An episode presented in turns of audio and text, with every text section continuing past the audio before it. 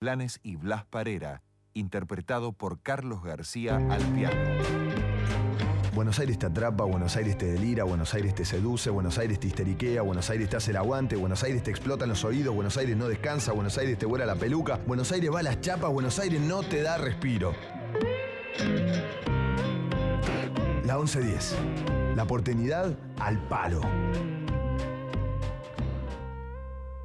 Almodóvar inundó nuestra memoria con invenciones que no necesitan de gran presupuesto, sino de honestidad provinciana. Esos livings de empapelados desquiciados, los enfermeros amantes, esas alfombras de animal print, los peinados con spray, las mujeres asimétricas, los aros de cafetera nos hicieron más libres. Nos liberaron del buen gusto, de la buena educación, de la moral mezquina de los que se llaman a sí mismos normales. Nos liberaron de la claridad de los lazos familiares, nos reconciliaron con la estupidez, con los refranes incomprensibles, con los malentendidos. Mucho antes de que las mujeres, los homosexuales, las trans, nos hartáramos en masa del miserable lugar que teníamos en la historia, Pedro ya nos había hecho heroínas. Ya había reivindicado el derecho a inventarnos a nosotras mismas. Ya había puesto las prótesis de mamas, los dildos, al lado de un cucharón, de una olla a vapor, al mismo nivel que cualquier cosa útil.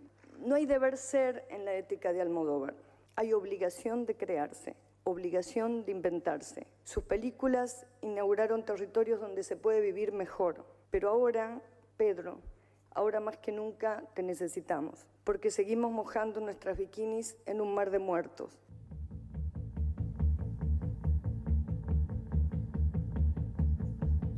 Cuore matto che ti ancora. E giorno e notte pensa solo te. Riesco a fargli mai capire che tu vuoi bene a un altro e non a me. Un cuore matto, matto da legare, che crede ancora che tu pensi a me. Non è convinto che sei andata via, che m'hai lasciato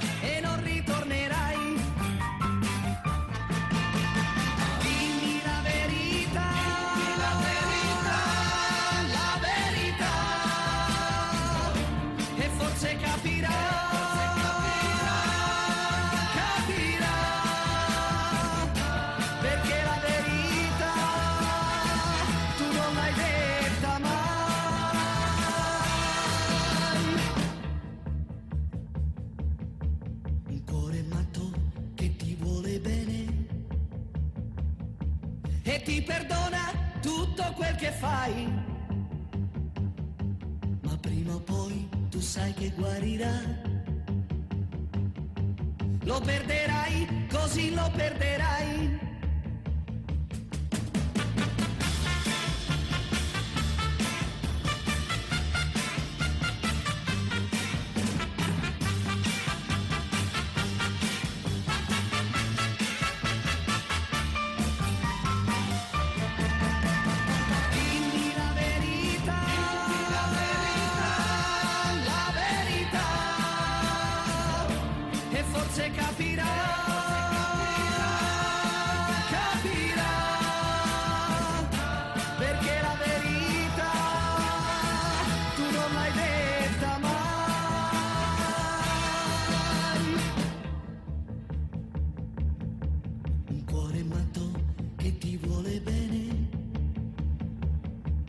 E ti perdona tutto quel che fai.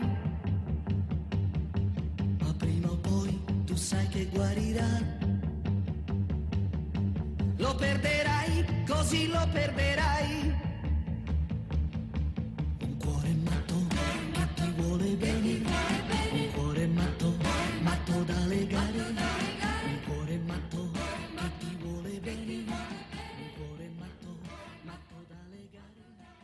El primero de diciembre de 1992, el diario español El País publicaba la noticia de la muerte del bailarín argentino Jorge Don como la muerte del bailarín estrella de Maurice Bellard, una muerte de sida rezaba el titular de esa noticia de esa nota firmada por Roger Salas. Primero de diciembre de 1992, ya hace 30 años, claro, el Día Mundial de la Lucha contra el SIDA. 30 años sin Jorge Don. 30 años de la muerte del artista argentino que popularizó la danza clásica, que interpretó en 1981 el cierre majestuoso del film Los unos y los otros del realizador francés Claude Lelouch, del eh, responsable de que el bolero de Ravel, a partir de ese cierre y por decisión de ese realizador cinematográfico, sea inconfundiblemente la música que lo acompaña, la música que lo proyecta, la composición que por cierto emociona de manera imperturbable al día de hoy, víctima de la pandemia del SIDA, en plena expansión de la pandemia del SIDA. Y esa crónica del diario El País de España del primero de diciembre de 1992 pone el acento en que la muerte de Don por SIDA se da precisamente horas antes del comienzo de un nuevo Día Mundial de la Lucha contra el SIDA. Don tenía 45 años. Jorge Don, que había nacido en Buenos Aires, en Villa del Parque, pero que había crecido en Ciudad Jardín, en el conurbano bonaerense, en las lomas del Palomar, y que desde los ocho años había empezado a estudiar danza en el Instituto Superior de Arte del Teatro Colón, viajando solo primero en tren y luego en subte hasta el Colón, donde se formó con míticos maestros y maestras como María Fuchs. Jorge Don, que con tan solo 16 años luego se va a Bruselas tras conocer en Buenos Aires, tras tomar contacto en Buenos Aires, después de la primera visita, durante la primera visita a Buenos Aires, de Maurice Bellard, del bailarín y coreógrafo francés nacionalizado ruso, suizo, Maurice Bellard, que falleció en 2007 eh, y que, por cierto, quedará por siempre ligado a la figura de Jorge Don, y a la figura de la modernización, de la fusión, de la experimentación a partir de la danza clásica con otros géneros, con otras atribuciones, otros atrevimientos. En la crónica de la que estoy dando cuenta al comienzo de este programa especial de No se puede vivir del amor, a 30 años de la muerte de Jorge Don, Vamos a repasar su vida y a repasar su obra y a pensar, claro, en la pandemia del SIDA y a pensar en la homosexualidad en aquellos años. En esa crónica dice su autor Roger Salas, la muerte del bailarín argentino Jorge Don a los 45 años se conoció en todo el mundo ayer, Día Mundial del SIDA, y el Festival de Cannes quedó conmovido con la noticia. Una serie de coincidencias se han juntado para aportar dramatismo a la desaparición del artista. El espectáculo dancístico de la Costa Sur se cerró anoche con la presentación del Netherlands Dance Theatre 3, donde Don debía haber bailado una creación de Maurice Bellard para alinear la tragedia, Don se fue a morir a Lausana, donde precisamente mañana Bellard hará la presentación mundial de su nueva compañía y proyecto que comenzó hace seis meses con la cancelación del antiguo Bellard Ballet Lausanne. Entre los componentes de la agrupación holandesa presente en Cannes están algunos amigos personales del bailarín argentino muerto, como el sueco Niklas Ek, que tantas veces bailó junto al desaparecido artista. La coreógrafa francesa de origen español, Maggie Marín, que debió estar para el estreno, también ha renunciado a venir hasta aquí, donde una densa atmósfera de trabajo y silencio se ha impuesto desde que la televisión francesa diera la noticia a primera hora de la mañana. El anuncio oficial de la muerte lo hizo el propio Bellart en Lausana, hablando en términos de larga enfermedad y eludiendo mencionar la palabra SIDA. En aquella época, sigue la crónica más adelante, el joven bonaerense era todo energía, belleza y ductilidad. Formaba parte principal de una cuadriga ejemplar y deslumbrante junto a Paolo Bortoluzzi, Luc Bui, Germinal Casado y Víctor Ulate. Estos eran algunos de los abanderados de aquella máxima bellardiana tan polémica como particular. La danza es el hombre. Jorge Don fue la arcilla sobre la que el genio marsellés, es decir, Maurice Bellard, de la coreografía, modeló tantas obras que hoy son clásicos verdaderos e incluso irrecuperables después de que el propio Bellard prohibiera su reposición. En la mente de todos quedan el bolero en versión masculina, la representación completa de Backlf y más recientemente Diva. En todas estas piezas y muchas más, el bailarín argentino no solo era el intérprete, sino parte consustancial de la inspiración del coreógrafo. Jorge Don muere el 30 de noviembre de 1992 y hoy vive entre miles de millones en el recuerdo diario, en la conmemoración permanente de su hermana Delia Don, que es su hermana melliza con quien dialogaremos en este especial, también de su sobrino que llegó a trabajar siendo un adolescente con él, Héctor Rodríguez, hijo de Delia Don.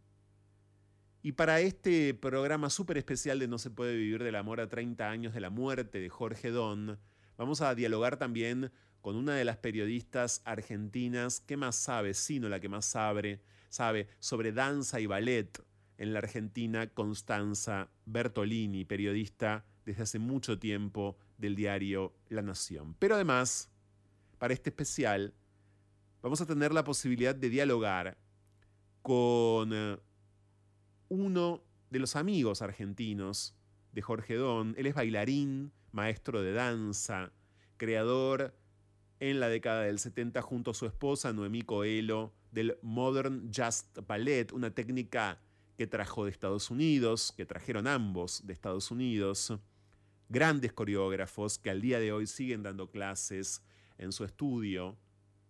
Me refiero a Rodolfo Holguín.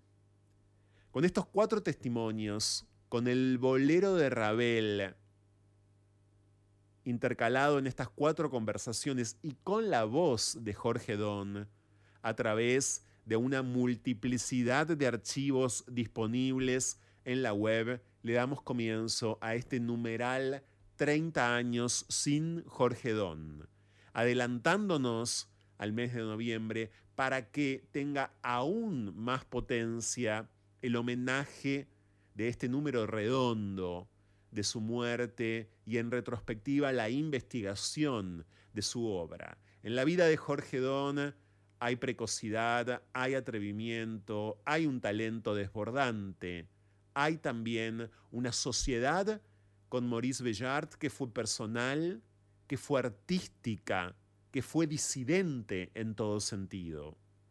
Y para no olvidar nunca, claro, a las víctimas de la pandemia del SIDA en su peor momento.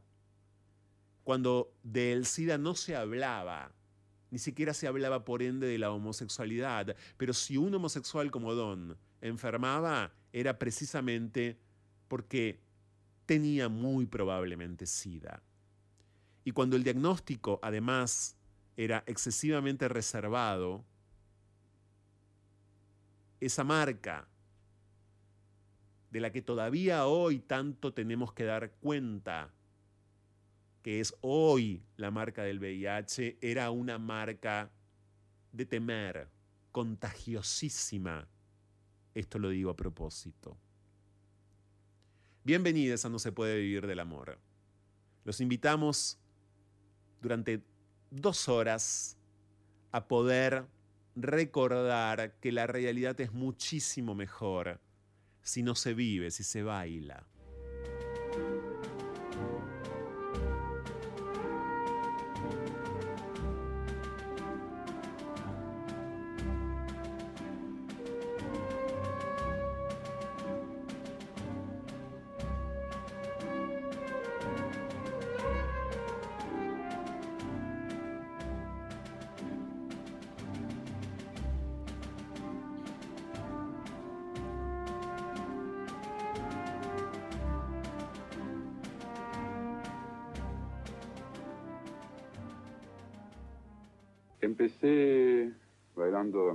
Los cuatro años, empecemos del principio.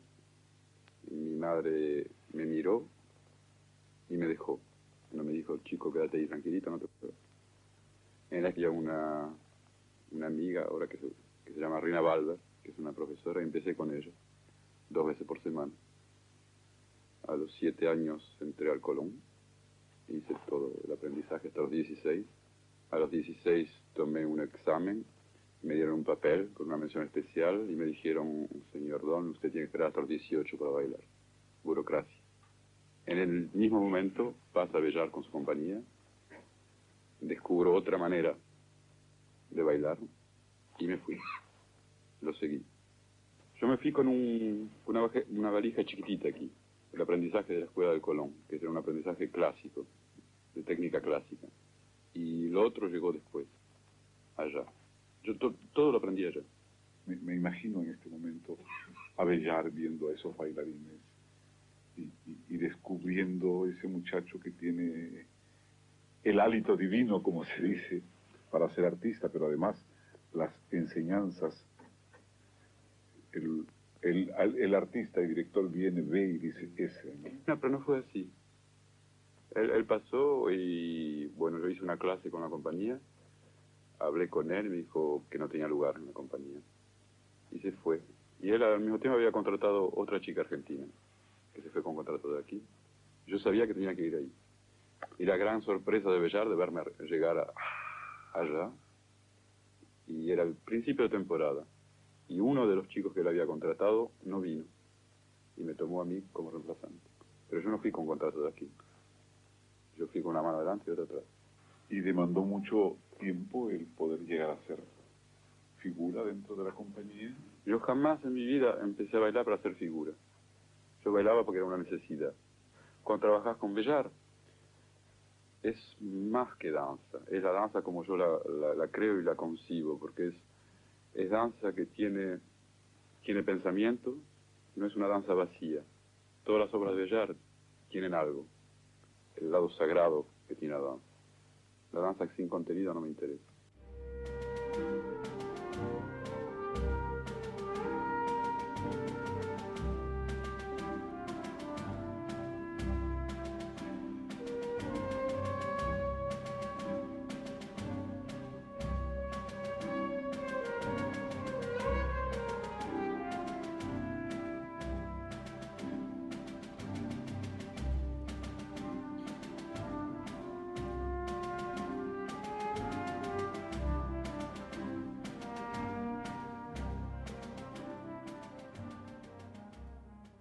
Y en este programa especial de No se puede vivir del amor llega el momento de recibir a la melliza, a quien atesora desde siempre las cualidades, los recuerdos, la memoria, la savia de la persona a la que estamos recordando muy, pero muy destacadamente en este programa en el día de hoy, a 30 años de su muerte. Me refiero a la hermana de Jorge, Adelia Don. Bienvenida, Adelia, no se puede vivir del amor. ¿Cómo estás? Siempre bien, siempre bien. Es una filosofía de vida. Mejor imposible. Eh, Dando, digamos, realizando valores, ¿no? Delia, eh, bueno, se acerca el mes de noviembre, el momento en el que, por cierto, seguramente muchos van a pasar a recordar mucho más a tu hermano. Han pasado 30 años ya de su muerte. ¿Qué reflexión en principio, qué sensación te invade? Está más vivo que nunca. Través de, bueno, de todos los homenajes que le están haciendo en el mundo, ¿no? O sea, después de 30 años, eh, la gente se emociona al abrazarme, ¿no? O sea, es algo, obviamente la gente joven no, porque no vivió lo que fue ese esa película, los unos y los otros, que conmovió al universo, porque Sí. se proyectó en, en, en el mundo entero y, y no te puedo explicar porque yo vendía los pósters de él en, en el cine Sí. y los abrazos de ese momento son los abrazos de hoy, ¿no? Claro, eh, un momento en la carrera de tu hermano Delia que logró, como bien explicás, conmocionar eh, a millones, algo que la danza hace a menudo, pero que claro, llevada a la pantalla grande, llevada al cine y a una película muy popular, como fue eh, esa de film de Claude Lelouch, bueno, claro, desde ya eh, eso se amplificó y mucho. ¿Vendías pósters de tu hermano en las salas de cine? Porque gran parte de mi vida fui vendedora, ¿viste? Gané Sí. todos los premios de venta. Y cuando decía un póster de bailarín argentino, la gente me, me no sé, me se ponía mal, me, me miraba, creían que yo eh, no, no estaba en, en mis cabales, ¿no? Claro. Y después cuando digo, no, soy su mesilla, tenía que explicar. Y cuando le decía así, bueno, viví momentos de emoción, como todo, todo lo que llegó de él, toda la energía de él, me la trasladó a mi vida, porque aún hoy, con sus 30 años este, de no estar físicamente, eh, bueno, tenemos un centro cultural donde Sí. conservamos su memoria, eh, tiene un, una calle en Palomar, Sí, este, tiene, hay una estatua en, en, en una y las habrá, ¿no? Sabemos ni la que está en Montreal, Canadá, de tamaño más alto que la natural, que es una belleza, ahí tenés un libro.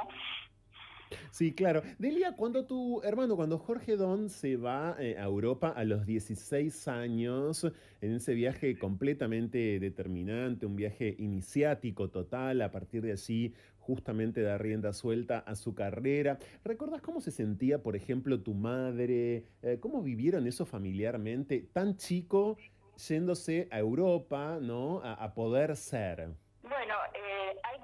Que los 16 años de ese momento, más de 50, con eso te dije mi edad, Sí. eh, no son los 16 de ese momento. eh. Real- realmente fue eh, un eh, viaje iniciático, ¿no? Y profético. Además no teníamos los, los- el suficiente dinero como para... En ese momento viajar era solamente la gente rica, ¿no? Sí. No, no, había, no había forma si se viajaba en barco. Este, y bueno, consiguió el dinero a, a través de- del padre de una amiga mía, que era accionista de bolsa, y, este, y se fue con una mano adelante y otra atrás, fumaba como siempre, hasta su último momento de su vida, de los... Eh, lo- y le regalaban los cigarrillos para el viaje, pero no sabes lo que pasó, viste que siempre hay cosas eh, imprevisibles. Eh, me- es- él se fue con una bailarina que sí estaba contratada Sí. y él no, Ujú. se fue a la aventura. Sí. Entonces, al enterarse, el capitán del barco les propuso eh, que fueran a primera Claro. y, y que bailaran. Claro, entonces fueron tratados como pasajeros de primera en ese barco cruzando el océano, yéndose a Europa, la bailarina con la que Jorge parte y como cuenta Delia, Don, su hermana, es, que están, eh, es quien, eh, quien está ahora en diálogo con No se puede vivir del amor, eh, Jorge también. Bueno, y hay que remarcar, Delia, que ese era el momento del mayo del 68, ¿no? Eh, era, era esa, ef- es- e- esa efervescencia es la efervescencia a la que tu hermano llega en Europa eh, y empieza a vivir intensamente esa vida, logra un pequeñito extrañísimo contrato em, para bailar al cabo de cierto tiempo y al cabo de cierto tiempo conoce, claro, a Maurice Bellard. Esa relación fue una relación completamente decisiva en la vida de tu hermano. No, pero eh, eh, él en realidad, eh, eh, te voy a contar cómo es en realidad, ¿no? Él conoce a Maurice Bellard en Argentina cuando vino con su compañía y eso fue lo que lo determinó a, a- a la aventura más grande del mundo en ese momento. Y Claro. este, cuando llegó a Europa fue a, a verlo a Maurice y le dice, no, yo no te contraté. Y después se enfermó un chico de la compañía y lo llamó. Y al año ya la primera página de Paris Match lo mostraba en Romeo Julieta como ya un grande, ¿no? O sea, ya a los 17, 18 años ya las crónicas eran maravillosas, ¿no? Hay una frase casi inmortalizada por, por tu hermano en muchas entrevistas vinculada a tu madre, Delia, según la cual, bueno, todos los niños bailan, dijo alguna vez Jorge Don, pero no todas las madres los miran mientras bailan. Tu mamá sí lo miró. Esto es así, en efecto, lo recordás así vos también. Nosotros venimos de un origen humildísimo, Sí. muy, muy, muy humilde, y todas las miradas fueron para Jorge.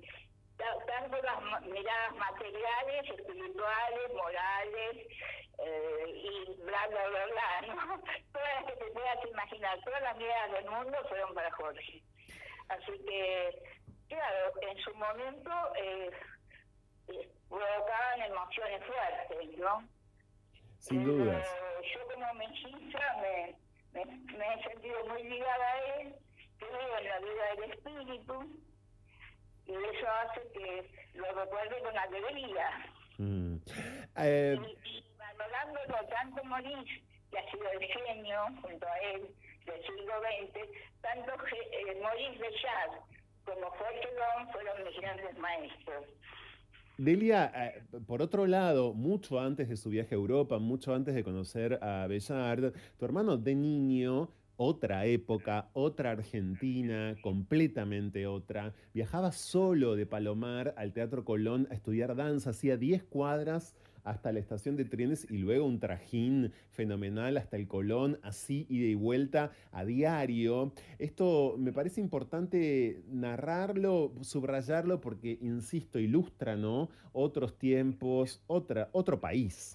Bueno, mamá lo acompañó el primer año, era el tren, el San Martín, hasta Palermo y de ahí al subte, hasta llegar a donde estaba el Colón. Y después dijo, bueno, ahora te vas solo.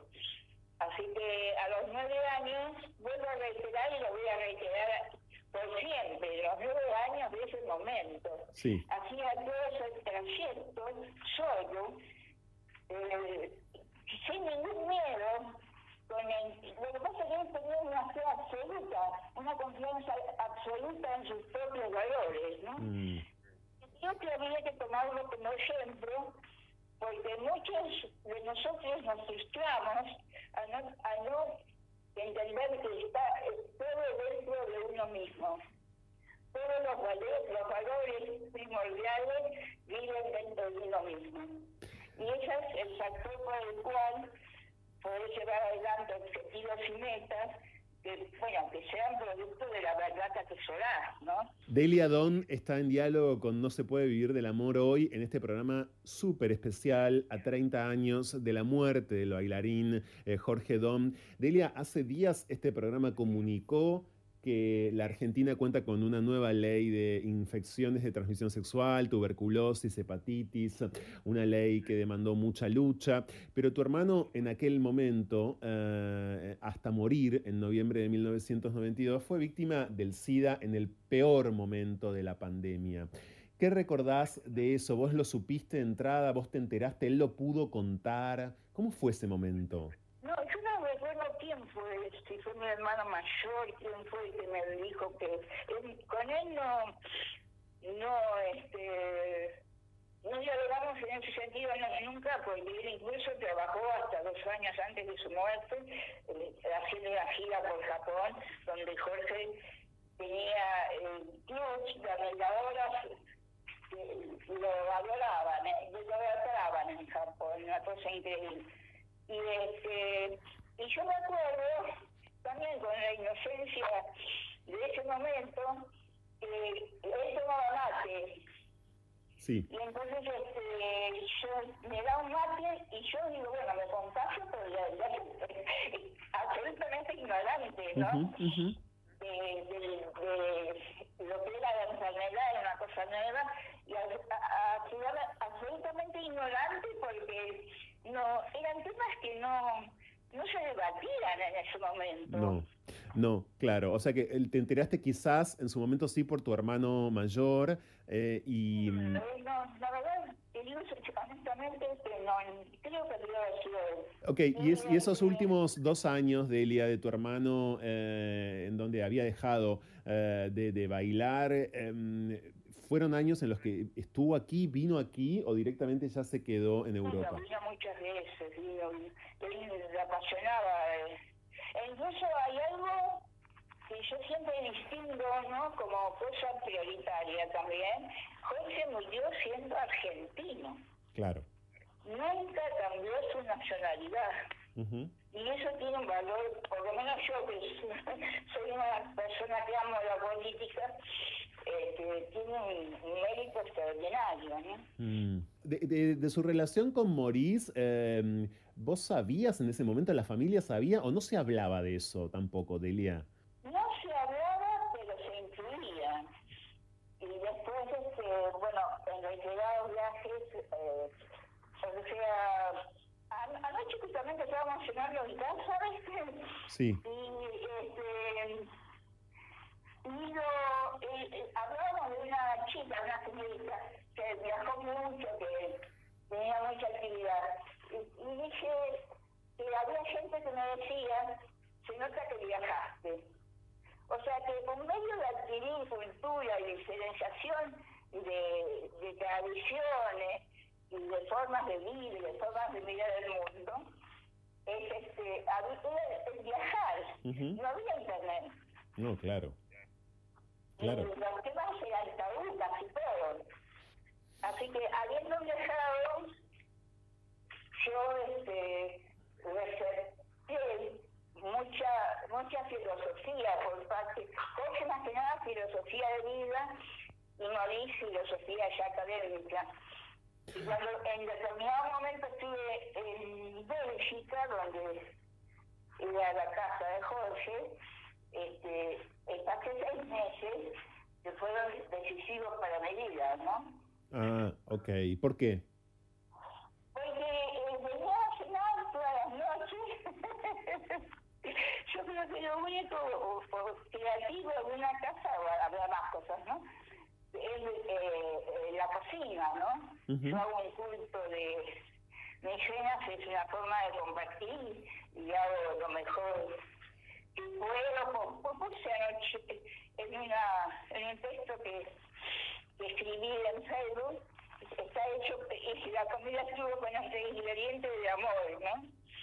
Y es eso, es eso la vida, hacer, eh, tratar de hacer las cosas con amor y, y ahora hay muchas formas de que uno a veces bien, a veces mal, pero que uno puede informarse. Mm.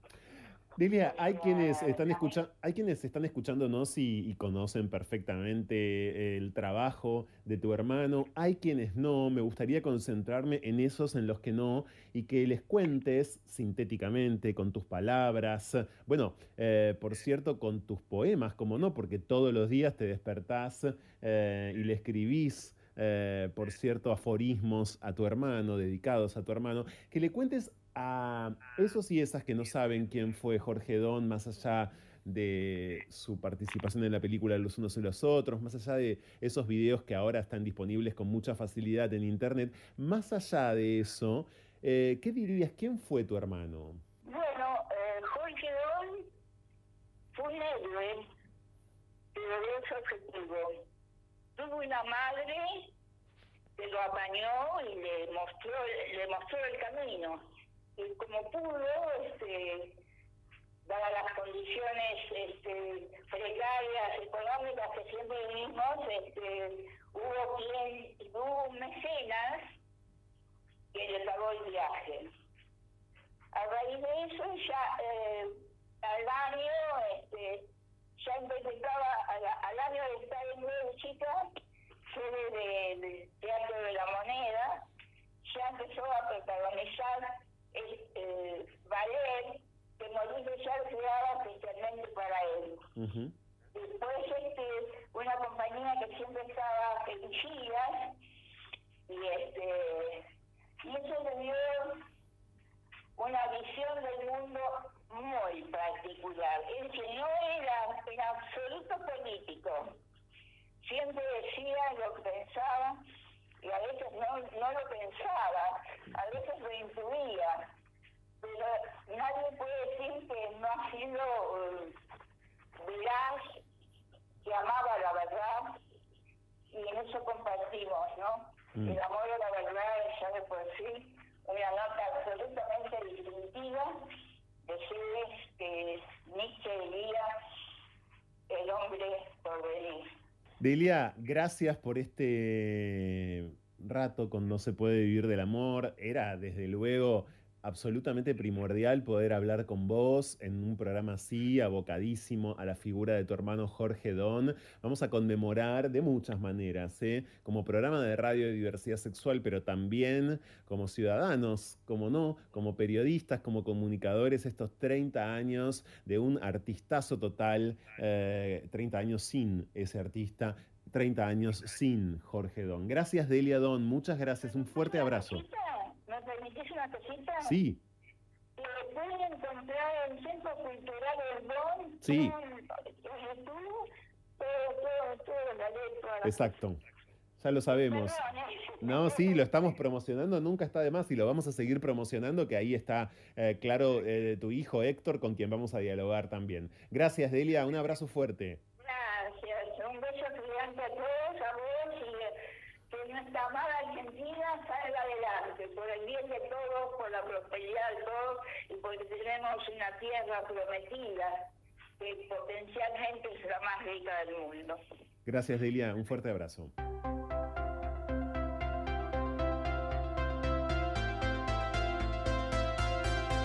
No se puede huir del amor. Aunque lo nuestro sea fugarnos. Ya volvemos. Hola, soy Silvana Mato y junto a un grupo de periodistas hacemos cosas que pasan aquí en la 1110, en la radio pública de la ciudad de Buenos Aires, de lunes a viernes, de 12 a 14, este programa que habla de la ciudad y sus vecinos. Existe más de una manera de dar vida. 6.000 argentinos esperan. 40 millones. Podemos ayudarlos. Todos podemos dar vida. Comunicate al 0800-555-4628 www.incucay.gov.ar Es un mensaje del Ministerio de Salud, Presidencia de la Nación. Hola, soy Mosquita Muerta y todas las tardes, de 4 a 6, los invitamos a encontrarnos. ¿Para qué? Para hablar de medios, para hablar de tele, para hablar con famosos, para hablar de rating, para hablar de todo lo que nos gusta. Una ceremonia que venimos haciendo desde hace 7 años, por si las moscas. Todas las tardes, desde las 4, acá en la 1110.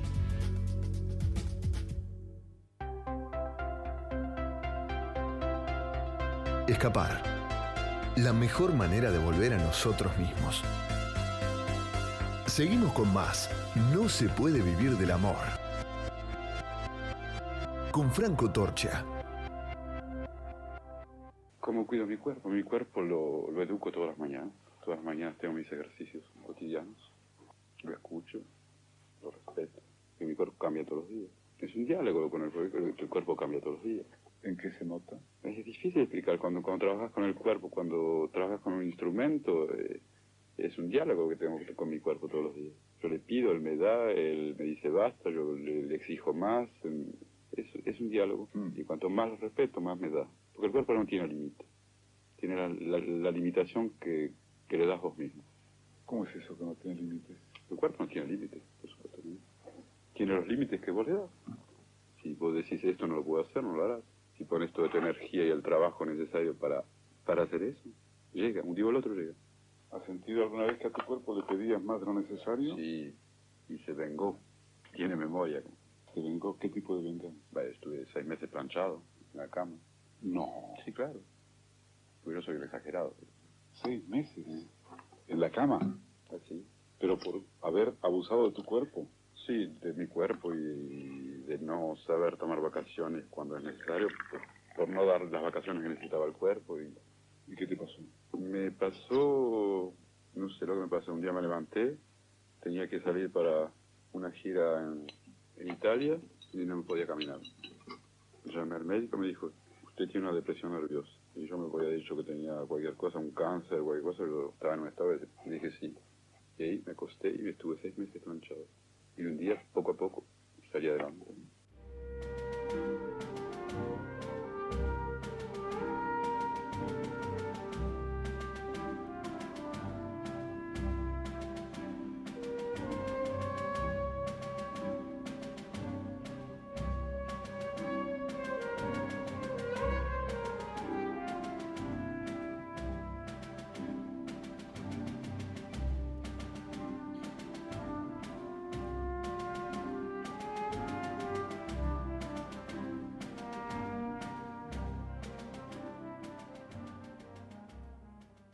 Y ahora, en este 30 años sin Jorge Don, que no se puede vivir del amor, que la radio pública de la ciudad de Buenos Aires le está dedicando al bailarín argentino, de cuya muerte se cumplirán técnicamente 30 años el próximo mes de noviembre, el 30 de noviembre, adelantándonos, queremos recibir a alguien eh, que lo conoció y a alguien que es medular para la historia del arte, para la historia de la danza en la República Argentina y en el mundo. Él es bailarín, es maestro de danza. En el año 1974, junto a Noemí Coelho, que es su mujer, él creó el Modern Jazz Ballet, cuya técnica trajeron de los Estados Unidos. Son maestros ambos, grandes coreógrafos, que siguen dando clases, por cierto, muy cerca de esta radio, en Montevideo y Córdoba. Le damos la bienvenida y es, por supuesto, un honor que esté aquí a Rodolfo Holguín. ¿Cómo andas, Rodolfo? la invitación y muchísimas gracias por la presentación. No, por favor, Rodolfo, si así Bueno, es. Si me, nota- si me notas la voz un poco rara es porque fui al dentista y todavía Ah, estoy medio con las inflamaciones normales del caso. ok. Eh, eh, bueno, ¿qué, qué despierta en principio en vos este aniversario, no? Vos conociste a Jorge Rodolfo. Sí, lógico, lo conocí, fuimos amigos y es más, eh, vivimos una vida que yo pienso que el- la mejor etapa, después vienen las realizaciones, ¿viste? Sí. Pero la etapa de los sueños es muy importante, o sea, eh, los dos éramos muy jóvenes, yo tenía 17 años, él creo que tendría 15, creo que sí 15, y bueno, uno está lleno de ilusiones, sueña con esto, con el otro, ¿viste? Y a esta altura de la vida, que yo ya tengo 80, Ujú. es, uno ve eso con una con mucho cariño el- lo, lo anterior no lo que se vivió. Y no sé eran épocas lindas eran épocas de sueños eran épocas que uno podía recorrer la calle Corrientes y estar en las librerías ir al café La Paz divagar soñar hablar de lo vamos a hacer esto vamos a hacer lo otro que llegue acá no es, es una época lejana digamos pero muy hermosa La etapa de los sueños me interesa. ¿Qué soñaba Jorge? ¿Qué soñabas vos también? ¿Qué soñaban juntos, Rodolfo? Bueno, Jorge, debo decir la verdad, él estaba como omnibula- um, omnibulado por la danza. La danza es mi vida, o sea, yo voy a entregar mi vida a la danza, ¿no? Y yo siempre entregué mi vida, entre mi vida particular, la danza y la pintura. Ujú. O sea, no me enfoqué tanto así, ¿viste? Y después son las condiciones, la, hay que ver que él se fue, la, se cuando vio a Bellar acá, la compañía, la vimos todos, se nos cayó la mandíbula, fue como, wow, era un golpe de aire fresco era algo que no se había visto. Ujú. Vino con la consagración. El Le Sac fue realmente un, un golpe, ¿viste? Que decís, wow, ¿qué es esto? Y siempre me gustó más, digamos, comencé con lo clásico, pero siempre lo moderno, porque pienso que era para expresar el lenguaje actual, moderno, y el clásico le faltan herramientas. Y en cambio, lo contemporáneo, el modern jazz sobre todo, que absorbió muchísimas cosas, eh, las puede transmitir, es como que tenés un vocabulario muy amplio. Al margen que yo no descarto que un coreógrafo o un artista se forme en una sola disciplina, no pienso que todo te enriquece y pienso que si vos manejas el lenguaje clásico, el lenguaje de jazz contemporáneo, y es más, más bueno para una realización, ¿no? Sí. Y Jorge decía siempre, yo voy a entregar mi vida a la danza, para mí la danza es todo. Mm. Y estábamos en la escuela del Colón y éramos un grupito de los mosqueteros, que era Hugo Bufante, que ya no está, eh, Julio Álvarez, Violeta Janeiros, que tampoco está. En fin, el tiempo pasa y uno se va quedando, viste, Jorge tampoco está Ujú. y eh, vos ves todo con, con alegría por un lado, porque fueron tiempos lindos vividos y con tristeza o como dicen los brasileños, saudade Sí. del tiempo que pasó. Y después también trabajamos juntos en una comedia musical, en Buenas noches Karina. Ajá. O sea que era una época en que íbamos a la mañana a la escuela del Colón, después al mediodía a comer algo, después al ensayo, después, o sea, estábamos todo el día juntos para acá, para allá, como bolas sin manija, ¿viste? Buenos Aires, década del 60, por cierto, eso fue antes. 60, la calle Corrientes. Exacto. Y eso fue antes, Rodolfo, de que Jorge se fuera a Europa, ¿verdad? Claro. Y después acá, yo te voy a contar de lo que era acá la vida, era como que fluctuaba en la cuestión monetaria, ¿viste? Cuando sos Sí. estudiante, trabajador, hay momentos que tenés, no tenés, entonces era, depende, íbamos, si estábamos bien de dinero íbamos a comer al violín, que quedaba enfrente del Colón. Sí. Y si no, íbamos a lograr de la calle Corrientes. O sea, todo era el ámbito de la Corrientes, una pensión que vivíamos en Tucumán junto con Julio también. Y, y, en fin, era un radio muy chico. Y después en verano la costanera, que en ese entonces se podía ir, y era una maravilla. Y después el cine Lorraine, que veíamos todos los ciclos completos de Berman, etcétera, etcétera, ¿viste? O sea, era muy enriquecedor todo. Y evidentemente a Jorge lo marcó mucho, porque él dijo, yo me voy. Mm. Y la verdad que, eh, iba a decir una palabra que no hay que decir, tuvo coraje, porque irse así como tirarse, ¿viste? A la pileta, irse de golpe, pa, me saco el pasaje y me voy, porque había justo una compañera, Beatriz Marcená, que la se audicionó para Bellar y a Bellar le gustó mucho, porque Bellar era una persona que, un coreógrafo, un artista, que veía más allá de lo que vos veías. O sea, veía a alguien bailar y decía, de acá yo puedo sacar esto, de acá puedo sacar lo otro. Y tal es así que a través del tiempo yo he visto bailarines que me obnubilaron cuando los vi en la compañía y viendo bailar en otro lado no eran lo mismo. O sea, la antorcha la llevaba Bellar, o sea, Bellar era... Y pienso que Jorge fue el intérprete ideal para toda la obra de Bellar, porque le vi muchas cosas y siempre era diferente, siempre aportaba algo nuevo. Y eso te indica que aparte de artista, ¿no? que lo mejor superaba al bailarín. O sea, el artista superaba al bailarín. Sea, el bailarín estaba, pero lo, lo que a veces, lo que Don aportaba era una personalidad y una creación artística que era él, ¿no? Está Rodolfo Holguín en diálogo con este programa especial de No se puede vivir del amor, 30 años sin Jorge Don, Rodolfo, el emblemático, fundamental coreógrafo, maestro, eh, bailarín de la Argentina.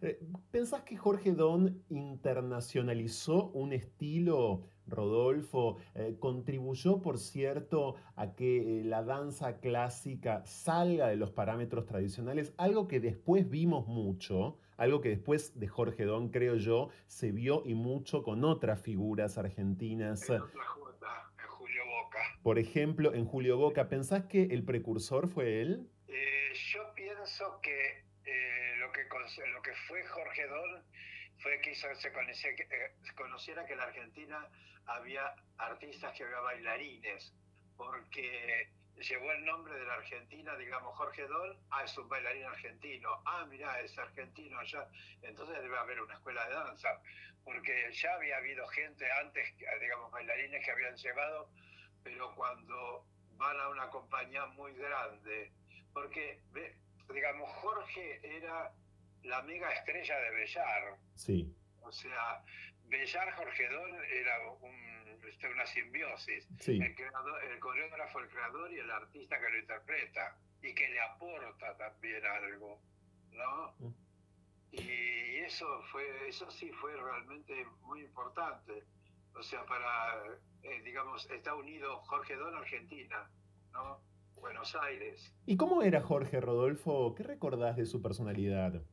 Y con Jorge nos reíamos mucho, eh, nos interesaba el arte, esto, el otro, y después, este, digamos, por esa cuestión él se fue y después nuestra relación, digamos, nuestra amistad fue cuando estuvimos acá. Después en Europa yo también fui a bailar y él estaba con, con Bellar y justo yo me encontré en Nueva York, yo estaba con el Ballet Teatro Contemporáneo y haciendo funciones. En otro lado, él estaba en el Madison, creo que era el Madison o, algo así, y, y estrenaba justo Nijinsky, Clan de Dios. Sí.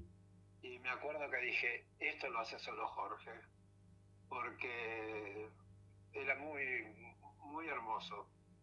Y, y después lo, lo- bueno, lo fui a saludar y cuando ya estaba en París, que fue al Palais de también lo vi, pero no era que lo veía ya, él, eran dos, dos vidas diferentes, ¿viste? Lo- nuestra relación de amistad fue cuando estuvimos acá, después lo vi y la última vez que lo vi fue cuando vino al Colón a hacer bolero, creo, sí, a hacer bolero, y fuimos a almorzar a Hamburgo, que ya no existe, todos los, los recuerdos no existen, y después vino Bellar y bueno, fue, fue un almuerzo así para guardar en el recuerdo, ¿no? Bellar, Mm. Jorge, y no miento, después lo vi otra vez cuando vino acá que festejó un cumpleaños en San Telmo.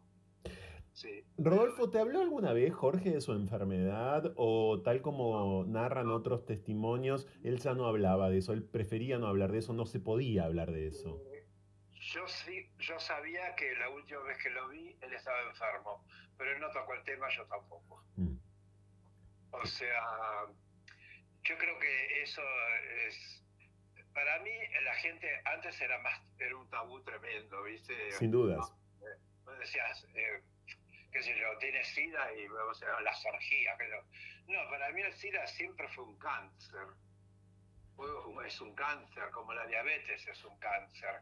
La gente dice diabetes de una forma y cáncer hasta a veces no quieren decir la palabra y dicen esa enfermedad, ¿no? En cambio SIDA sí, dice, ay SIDA, porque eso. No, es lo mismo, para mí están en el mismo nivel las tres. De diabetes te morís. Y de, de- de yo tengo un amigo que falleció el viernes de un coma diabético. Mm.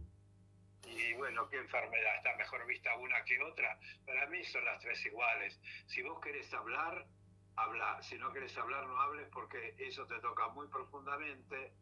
Pienso saber que te vas a morir. Uno sabe que se va a morir, pero saber que tenés un- el tiempo acotado, que va a ser corto, que, que ahora ya no es corto, porque por suerte la gente que tiene SIDA lo maneja mejor que otra, que otra Sí, enfermedad. hoy el, el VIH, recordemos, es una infección crónica, SIDA es otra cosa, eh, em, y, y- y por, supu- por supuesto que pasó a estar muy... Uno no muere no se muere de SIDA, se muere de las consecuencias de, porque te anula la- la- las otras, los otros, eh, ¿cómo te puedo decir? Sí. El funcionamiento de tu organismo. Eh, eh, Rodolfo, de la relación con Maurice Bellard, ¿qué recordás? Porque, bueno, vos dijiste, eran una, por supuesto, una simbiosis, esto es así, eh, pero también, claro, ellos tenían una relación personal. ¿Qué re- ¿Recordás algo de ese vínculo, por ejemplo, en ese último almuerzo en el que los viste? No, yo, digamos, no hablamos de su relación personal, hablamos de, de otras cosas, hablamos de la función, de la coreografía, de lo que había visto y todo, ¿viste? En realidad no, no se habló de eso.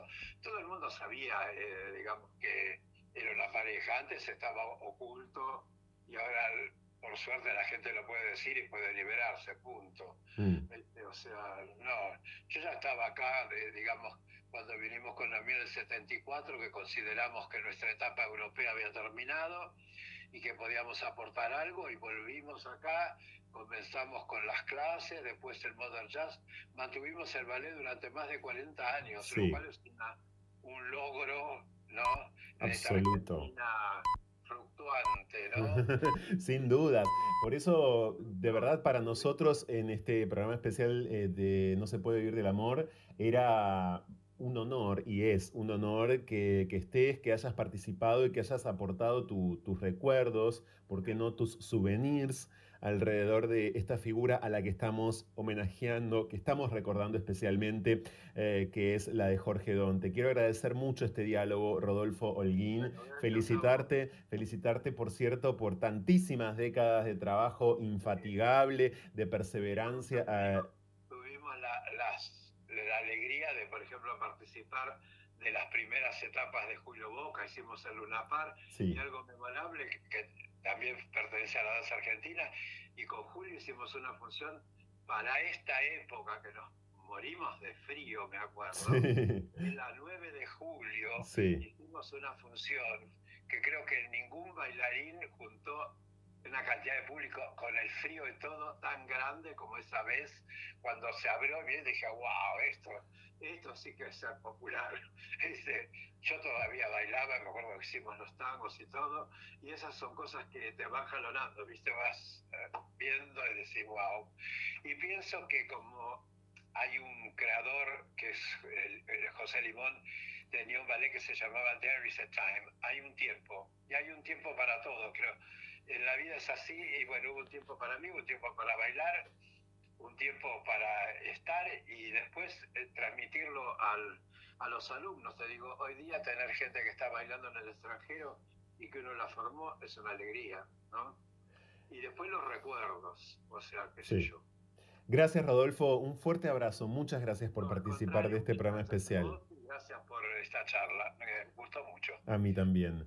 30 años sin Jorge Don, hoy acá en No se puede vivir del amor, un programa que pretendemos, como en tantas otras ocasiones de programas especiales, que forme parte de una colección, de una colección que conmemora activa, que conmemora cotidianamente, porque ustedes pueden escuchar esto cuando se les antoja, mucho más allá de su emisión original, las vidas, las disidencias, los devenires, los destinos de personas que con sus actos, muchas veces mucho más que con sus discursos, aunque esta vez también sí con sus discursos artísticos, han hecho muchísimo por la diferencia. Ya volvemos. ¿Qué pensás cuando bailas, Jorge?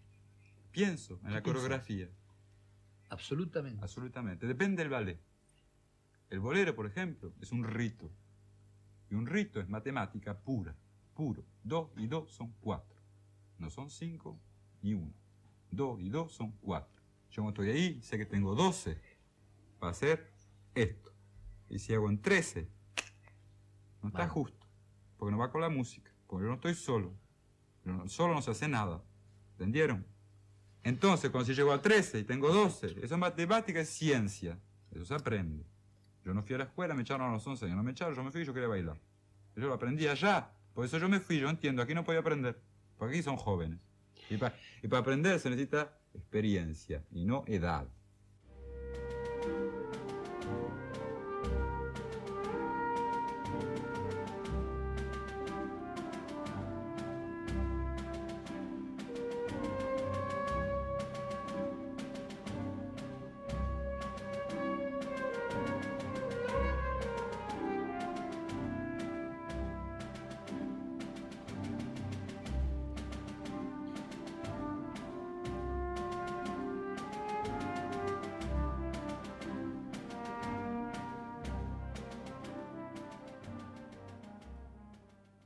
Por supuesto que la implicancia de quien está ahora en diálogo con este programa especial de No se puede vivir del amor respecto de Jorge Don es eh, múltiple, no es una sola. Pero una de esas implicancias, uno de esos nexos, tiene que ver con que de un tiempo a esta parte ha decidido homenajear a quien estamos homenajeando nosotros justamente hoy también, con un centro cultural que está ubicado en el barrio de Palermo, que está además en redes sociales y que está de un tiempo a esta parte ofreciendo eh, clases varias, actividades de todo tipo. Quiero mencionar esto al comienzo de este diálogo porque si hay un presente mucho más allá de esa memoria encendida, de esas imágenes absolutamente inextinguibles vinculado a Jorge Don, ese presente está en el Centro Cultural El Don, en el barrio de Palermo, en la ciudad de Buenos Aires. Lo lleva adelante él, que es su sobrino y por ende es el hijo eh, de su hermana, de una de sus hermanas de Delia. Bienvenido a No se puede vivir del amor. Héctor, ¿cómo andás? Muchas gracias, Franco, por tus palabras. Muy bien. ¿Vos cómo estás? Bien, Héctor Rodríguez. Rodríguez es el apellido deduzco de tu padre, ¿no? Es el apellido de mi padre, sí. Me puse el mote de Marciano, igualmente. Soy Héctor Marciano Rodríguez, incluso en las redes y en varios lados a partir de un personaje que, que, he hecho en Twitter y otras partes, que la gente empezó a llamar Marciano, Marciano, Marciano. Bueno, me puse Marciano para distinguirme de otro sector Rodríguez, que hay unos cuantos.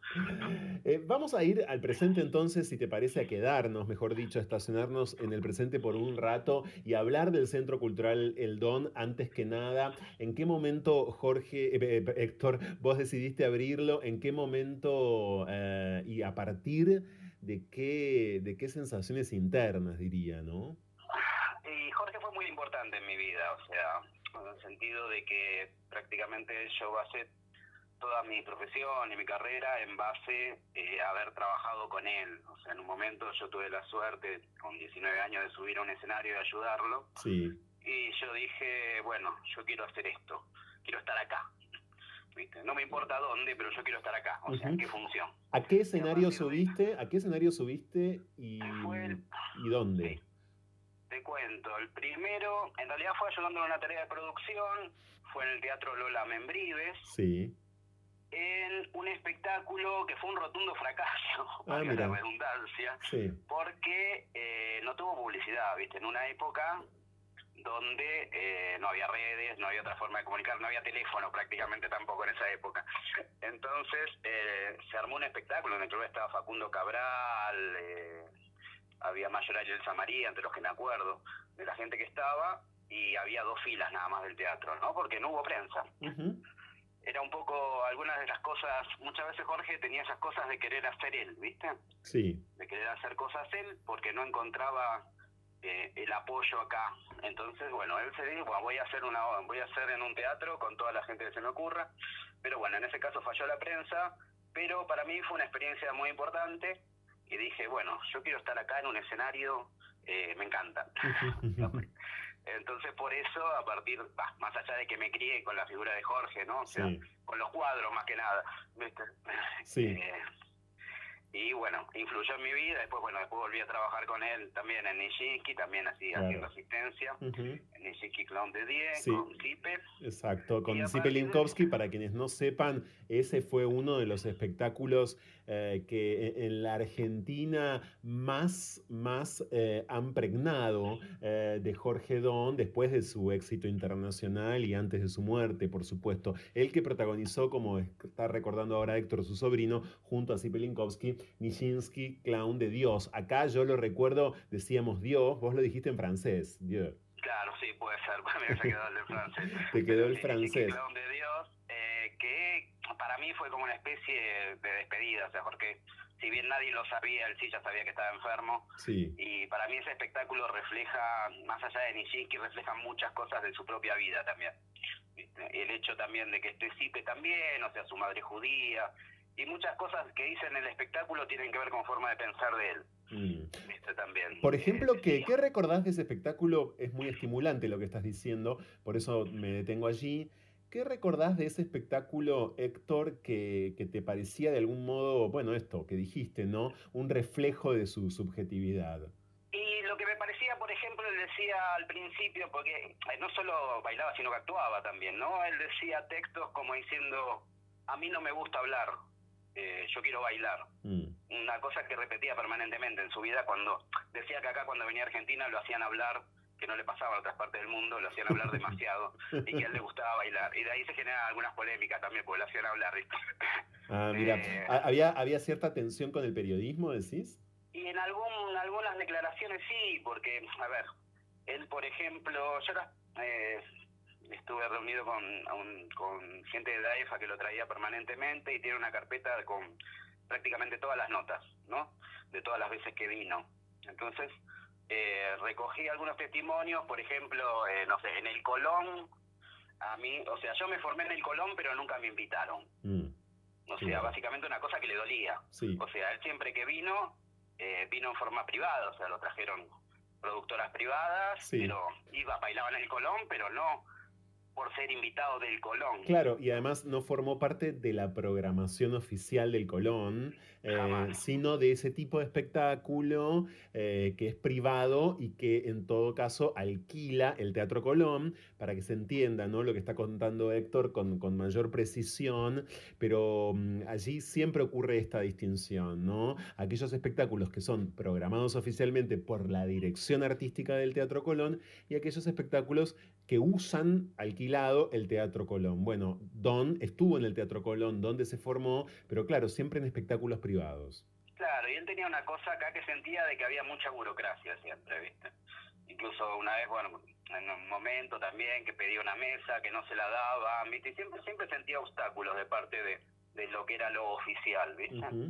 Eh, y bueno, y él quería, amaba a Argentina, y quería actuar, o sea, quería, no solo actuaba solo, sino que muchas veces cuando él promovía sus espectáculos era con otros artistas también, ¿viste? Claro. Incluso, bueno, al final fue con, los más conocidos fue con Goyeneche, con Garelo. Sí. Eh, pero, y bueno, él sentía que, que acá no, no le daban el reconocimiento que tenía en otras partes del mundo, desgraciadamente. Mm. Estamos en diálogo con Héctor Rodríguez, que es el sobrino de Jorge Don. Héctor amablemente participa en este programa especial de No se puede vivir del amor que hemos denominado 30 años sin Jorge Don. Técnicamente esos 30 años se cumplen en noviembre, pero nuestro trabajo como programa de diversidad sexual también es adelantarnos. Así que nos estamos adelantando algunos meses para que incluso el envión eh, de semejante aniversario se transforme en una conmemoración eh, eh, aún más grande que, eh, como les conté al comienzo, en el Centro Cultural El Don es una conmemoración permanente, es diaria, hay cursos de todo tipo. ¿Cuándo abrió exactamente, Héctor? Mira, abrimos, en, en realidad abrimos en- oficialmente en septiembre, el septiembre previo a la pandemia, o sea que mucho tiempo no pudimos estar funcionando prácticamente, o sea, funcionamos hasta marzo y sí, igualmente antes de eso, como el lugar ya estaba, hicimos el homenaje porque no- normalmente a Jorge lo homenajeamos dos fechas. El, el 30 aniversario que va a ser el 30 de noviembre, que es su fallecimiento, Sí. y también el 28 de febrero, que es el cumpleaños, que también es el cumpleaños de mi mamá, que son mellizos, Sí. que es el Día del Bailarín. Es el Día del Bailarín exactamente en la Argentina, oficialmente y a partir de una gestión de tu tío. Esto, esto se logró a partir de Jorge Don. Eh, lo del Día del Bailarín fue post-mortem, ¿eh? Claro, sí, digo, claro, eh, bueno, ok, pero a partir en todo caso de su, de su, de su impronta, hay algunos colegas, hay algunos Hay colegas. algunos colegas y gente que hoy en día todavía, o sea, tiene mucho reconocimiento a nivel mundial. O sea, Sí. yo manejo un Instagram Sí. con el nombre de él, arroba don Jorge, y eh, recibo permanentemente palabras y cosas de, artistas de todo el mundo, o sea, muchos que empezaban a bailar por él, no solo argentinos, ¿no? Sino de todas partes del mundo y mucha mucha admiración y muchos fans todavía que hoy tiene. Sí, muchos fans. Quiero aclarar que dije que es a partir de una gestión de Don, efectivamente, lamentablemente Jorge ya estaba muerto, porque hace algunos días, produciendo este programa, leíamos eh, con nuestro equipo algo que decía un bailarín eh, y lo incluía. Hemos logrado con Jorge. Y quiso decir, evidentemente, a partir de Jorge, eh, pero incluyéndolo, claro, el día del Mucha bailarín. gente me habla como si estuviera vivo. ¿eh? Exactamente. Es una cosa muy común. Es una, es, claro, exactamente. Muchos fans le hablan Para mí un poco, viste, o sea, yo leo los listas, al principio no entendía, después entendí, o sea, para mucha gente es como si estuviera vivo. Em, em, por supuesto, claro, vos además creciste eh, en buena parte con él. ¿Qué edad tenías cuando Jorge falleció hace 30 años, Héctor? Yo tenía 26 años. ¿Y qué recordás? Porque en ese momento, bueno, justamente vos como un eh, joven ya eras muy consciente de la pandemia del SIDA, ya tenías información, en el año 92 esa pandemia estaba matando a millones de personas todavía, eh, pero cierta información ya circulaba. Hay que recordar de paso, en este programa todos lo sabemos muy bien, pero 1992 es, además encima el año de la primera marcha del orgullo eh, en la Argentina. Em, ¿qué, recordás de, cómo circulaba ¿no? el SIDA, eh, más allá de que por supuesto no se hablaba de eso en general, ni siquiera en las familias, ¿no? No, y bueno, la enfermedad, o sea, no, tampoco teníamos muy, la familia ni muy poca gente tenía la, enfermedad de Jorge. Yo lo, que recuerdo desde los 18 años, o sea, al principio como que era la, la enfermedad de los homosexuales, o sea, hay que era una cosa, ¿viste? donde estigmatizaban a la gente, básicamente, y después ya cuando se vio que no era así, o sea, que en realidad era una enfermedad como para todo el mundo, ¿viste? Eh, eso es lo que yo recuerdo en forma personal, ¿viste? O sea, como que incluso recuerdo un tema de Fontova que era bastante estigmatizante. Sí, claro, en un eh, disco, en un disco de Fontova que era terriblemente violento y que bueno, eh, más allá de, de, la muerte de Fontova, hay que decir que cuando eso ocurrió hace dos años, eh, muchos eh, recordaron ese disco, la imagen de ese disco circuló, es por supuesto un artefacto completamente olvidable, pero que hay que tener en cuenta porque en efecto eso circulaba, eso andaba dando vueltas y contribuía y mucho a la exclusión, como decís vos. Exactamente, sí, sí, sí. Pero bueno, también eran otras épocas, otra mentalidad, ¿no? O sea, no, estaba tan lejos el proceso militar tampoco y todo lo que eso representó, ¿no? Y ese, esto, esto de que en la familia Héctor no supiesen nada de, digamos, nada específico de la enfermedad de Jorge, eh, bueno, era, era ese tipo como de, de información nula propia de familias que deciden, y que en ese momento sobre todo, ¿no? Decidían no hablar de, digamos, de eso no se hablaba, ¿no? Eh, pero de alguna manera sentís que había una sospecha de que era SIDA. Eh, sí, cuando, o sea, en el momento, cuando ya supimos la cosa, sabíamos lo que era y lo que fue. O sea, de hecho, bueno, fue titular de los diarios. Jorge murió en Crónica, salió en primera plana. O sea, el SIDA mató a Jorge Don. Claro. Básicamente, ¿no? Ese fue el título, ese fue el título en Crónica. fue el título de Crónica, sí, yo tengo la tapa de Crónica eh, exhibida, incluso tengo la de Clarín también, que fue tapa, La Nación fue tapa de todos los diarios, página 12 también, pero la, la, de, la de Crónica la pongo porque fue crudísima, o sea, el SIDA mató a Jorge Don, o sea, puse, o sea, no, mm. sin ningún prolegómeno ni nada, ¿viste? Sí. Bueno, en, una tradición periodística que conocemos muy bien, digamos, no sorprende. En ese momento, claro, en ese momento la ejercía crónica, hoy la ejercen todos. sí, todos se transformaron en crónica, en definitiva. En, ese momento, exactamente. Sí, sí, absolutamente. Eh, Héctor, en el Centro Cultural te decía, hay actividades eh, permanentemente. Quiero que me cuentes eh, sobre todo las de este año, ¿no? Y los planes para, para el 30 aniversario. Exactamente. Normalmente, eh, bueno, en realidad estamos arrancando ahora, estamos arrancando con una... Tenemos clases, ¿no? Tenemos clases de distintas eh, danzas populares, tenemos tango, tenemos salsa, bachata, danza árabe, hay danza clásica para niños. Y ahora estamos lanzando una convocatoria para danza, para contemporáneo, eh, porque por el piso que tenemos es difícil hacer clásico, ¿viste? Pero estamos lanzando una convocatoria junto con Paula Fontán, una maestra de contemporáneo muy conocida, para darle espacio a los chicos a que bailen, porque queremos que el Centro Cultural no sea un museo donde vengan a ver fotos muertas de Jorge, sino eh, que sea un, vivo, sea vivo. Y quizás también mucha gente que desconoce de Jorge, o sea, que quizás lo asocia con lo clásico y, ¿viste? y con eh, y nada que ver. O sea, lo que Jorge bailaba en el neoclásico era muy avanzado, bailaba música electrónica, bailaba músicas regionales, uh era un genio en su momento, o sea que destruyó todo eso, ¿viste? Entonces, eh, queremos darle en el Centro Cultural también a todas las danzas, ¿no? O sea, no solo eh, a lo que la gente por ahí entiende que Jorge no bailaba. Jorge no bailaba ni el Lago de los Cisnes, ni, ni Giselle, ni nada. como él decía, o sea, ni nada de la princesita que busca al príncipe, Sí. Es- o sea, nada de eso, o sea, No. completamente distinto. Exacto. Este, y bueno, Sí, Héctor, eh, ¿qué recordás del estreno de Los Unos y los Otros, no? De, de ese momento en el que tu madre, eh, a propósito, eh, relató que vendía los pósters eh, de la película, claro, acá en la Argentina. ¿Vos como niño qué recordás? Y yo recuerdo, o sea, porque yo siempre nombraba que mi tío era muy famoso, ¿viste? Sí. Pero la gente decía, ¿viste? No, no conocía realmente, no conocía el mundo del ballet. También estamos hablando de años, por ejemplo, cuando Jorge vino en el 79, él mismo decía que los bailarines con los que viajó le preguntaban si acá había café y té, o sea, es- re- remitámoslo a ese mundo, o sea, no es el mundo de hoy, No. donde la gente desconocía completamente y en Europa conocían a Argentina por haber escuchado que había un golpe militar de vez en cuando, nada más. Sí. De hecho, todavía hay algunas partes donde pasa lo mismo. ¿no? O sea, no, no conocen tampoco Argentina. Pero en ese momento ni siquiera había internet ni nada. O sea, para hacer una llamada telefónica vos tenías que llamar a una operadora y a las 6, 7 horas te llamaba la operadora a ver si la había conseguido. ¿Viste? O sea, ese era el mundo en el que vivíamos también. Sí.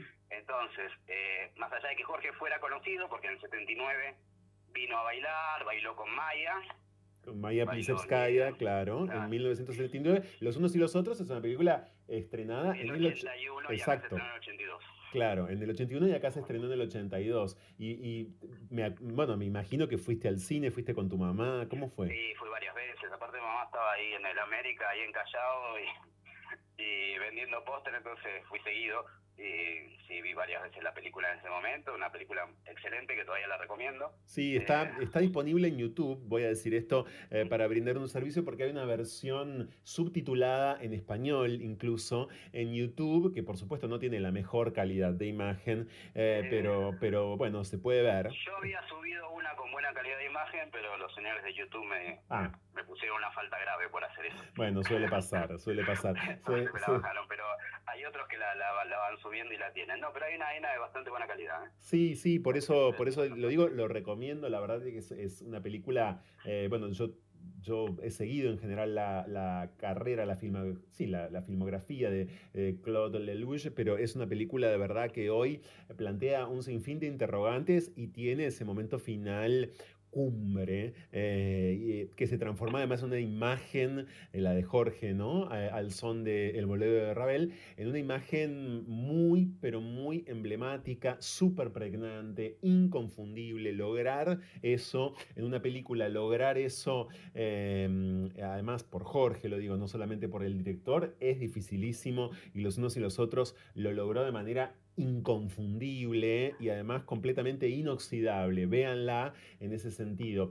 Em, te debe pasar en el Centro Cultural Héctor. Que superó, la parte también superó Sí, el todo, ¿no? sí, la sea, parte superó todo, escena sí. de la, de, de- Sí. la- del, de Sí. Ravel, del, del bolero Ravel se sigue recordando. Y a propósito de eso quería decir que murió Jane Camp hace dos días. Y Claro. bueno, los medios hablan de muchas cosas de Jane Camp, pero no dice que fue protagonista junto a Jorge Don de esa película también. Exacto, bueno, en general hablan a partir de su participación en El Padrino, por supuesto, eh, pero no citan, como bien decís, Héctor, la participación en ese peliculón. Bueno, es un poco siempre... argentino, en definitiva, o sea que junto a Claro. Camp protagonizan y en un momento vos en ese bolero que Sí. bien filmado, hay una escena donde Jane Camp está en la cama con Sharon Stone, que es la única parte de la película que aparece, muy joven, Sí. viendo el bolero de Ravel que lo baila Jorge. Exactamente, exactamente. Héctor, en el centro cultural debe pasarte que de repente van adolescentes, suponete jóvenes, acompañados, o, o bueno, incluso niños, de, de sus padres o de sus abuelos, y claro, sus padres y sus abuelos saben perfectamente quién era Jorge Don. Y se dan diálogos muy interesantes, como diciendo, ¿cómo no conoces a Jorge Don? Entre gente de 30, 30 y pico de años, y- porque a, partir de 40, 45 años ya prácticamente lo conoce todo el mundo. Pero bueno, hay una brecha ahí que fue lo que me hizo a mí también, me, me- despertó. Yo de joven no decía que era el sobrino de Jorge, porque era tan famoso que no quería quedar pegado a la imagen de él. ah, mira, Que, cosa que mi madre sí, por ejemplo, mi madre Sí. era siempre la hermana de Jorge Don. Yo no quería ser el sobrino de Jorge Don. claro. Y muy poca gente sabía, incluso por ahí a partir de años se daban cuenta de lugares que yo trabajaba y eso, o sea, se enteraban de que yo de Jorge Don y no lo creían. Y, pero me empezó a pasar cosas así hace cinco o seis años atrás que veía que, que no lo nombraba y, y no sabían quién era mucha gente. Y ahí me pegó algo, ¿viste? Ahí Claro. empecé con todo este proyecto también. ¿Y qué sentís en ese sentido? ¿Qué sentís hoy eh, como sobrino? ¿Qué sentís por tu tío? Realmente, o sea, yo eh, encontré cosas que no conocía, ¿no? De Jorge. A partir de esta investigación, mucho en pandemia también, ¿no? Empecé a ver mucho material a partir, bueno, eh, es una larga historia, me metí en varios lados, me hice, Sí. a ver, eh, me hice redes sociales rusas, me hice redes sociales Ah, japonesas. claro, sea, claro, Lugares claro. donde se puede conseguir material eh, pirateado de la realidad. ¿viste? Y empecé a ver cosas y decir, uh, puta, lo que yo hacía o lo que yo hice después no estaba tan alejado, o sea, eh, Bellar era teatro también, era, pues yo hago teatro, era, y, y empecé a ver cosas muy, muy interesantes y muy locas que, que me movieron cosas también, diciendo, a ver, yo siempre me retrotraigo, Jorge se va a los 16 años de acá, ¿no? Sí, sí. O sea, solamente con el pasaje, bueno, toda la historia. Pero Jorge llega a una Francia, o sea, a una Bélgica, digamos, pero Bélgica y Francia, es como decir Argentina y Uruguay, más o menos, donde está en pleno apogeo, o él agarra el pleno apogeo de lo que fue el Mayo francés, o sea, una Exacto. juventud que prácticamente cambió el mundo, o sea, tanto en el rock como en la danza, como todo. Una vida muy bohemia también. Jorge cuando llega, eh, llega sin un mango, y para sobrevivir jugaba a las cartas al póker por plata con 16 años. Y para, en un momento, o sea, necesitaba un tutor y le falsifica la firma Bellar, ¿viste? Porque no tenía nadie que lo representara, o sea, no tenía ningún mayor ahí. Él era menor igual. Creo que toda esa energía, todo eso que hizo Jorge, le puede servir hoy a cualquier pibe que tiene la ilusión de triunfar de la misma manera. Mm. Jorge es un vino de una clase media baja, Sí. o sea, tomaba el tren a los ocho años para venir al Colón, desde Palomar, que en ese momento, ahora es muy lindo, pero en ese momento era un lugar rural, prácticamente. Eh, se fue a Europa sin un peso, solo, solamente con una ilusión, y llegó a primera figura mundial, a estar entre los tres, cuatro bailarines más importantes del siglo XX. Y creo que ese mensaje eh, es bastante importante, esa anécdota, esa, esa vida, creo que es muy bueno que la conozcan los pibes jóvenes. Porque creo que les sirve. Por ahí- por ahí vemos la vida de Maradona, no sé, por ejemplo, otro Sí. ejemplo. También viniendo un estrato social un poco más bajo que Jorge, pero también luchando, pa, pa, pa, y llega. Pero el fútbol es mucho más importante Sí. que la danza. Y maneja otros presupuestos. Ya incluso cuando Maradona eh, se convirtió en quien se convirtió, tenía otros presupuestos que la danza eh, jamás. Quiero dar las pistas de cómo dar con Héctor Rodríguez y con todo lo que está produciendo. Eh, como les conté, Héctor lleva adelante el Centro Cultural Don, que en Instagram es arroba cc-el-don, con doble N. CC el Don, pero con, con los guiones, como saben. A la vez, hay una página que, como contó, Héctor administra, que es don.jorge, en la que hay un archivo exquisito. Héctor acaba de eh, explicarnos cómo dio con ese archivo. eh, de Que de- ahora esto que te voy a decir que no lo escuche nadie. No, no lo va a escuchar nadie. robadas, No. que no lo escuche nadie, que son... que, bueno, hice cosas non santa también para conseguirla. Pero Por supuesto, pero es un trabajo de mantener memoria. la- Por mantener la memoria de Jorge. Por supuesto, es un trabajo de memoria fundamental eh, y no va a pasar nada. Eh, Don.jorge y bueno, desde ya vos estás en arroba Héctor-marciano. También todo en Instagram, pero también está en Twitter, eh, el Centro Cultural Don, ¿verdad? Sí, lo que pasa es que nosotros teníamos una radio online que se la llevó la pandemia. Ah, ok. que se llamaba H Espica. Entonces estamos como H Radio. Ah, ok, como H Pica Radio. Héctor, gracias por este rato con No se puede vivir del amor. Nos queda todavía mucho especial, nos quedan otros diálogos por delante, por delante, bien digo, en este programa, bueno, dedicado íntegramente a tu tío. Gracias.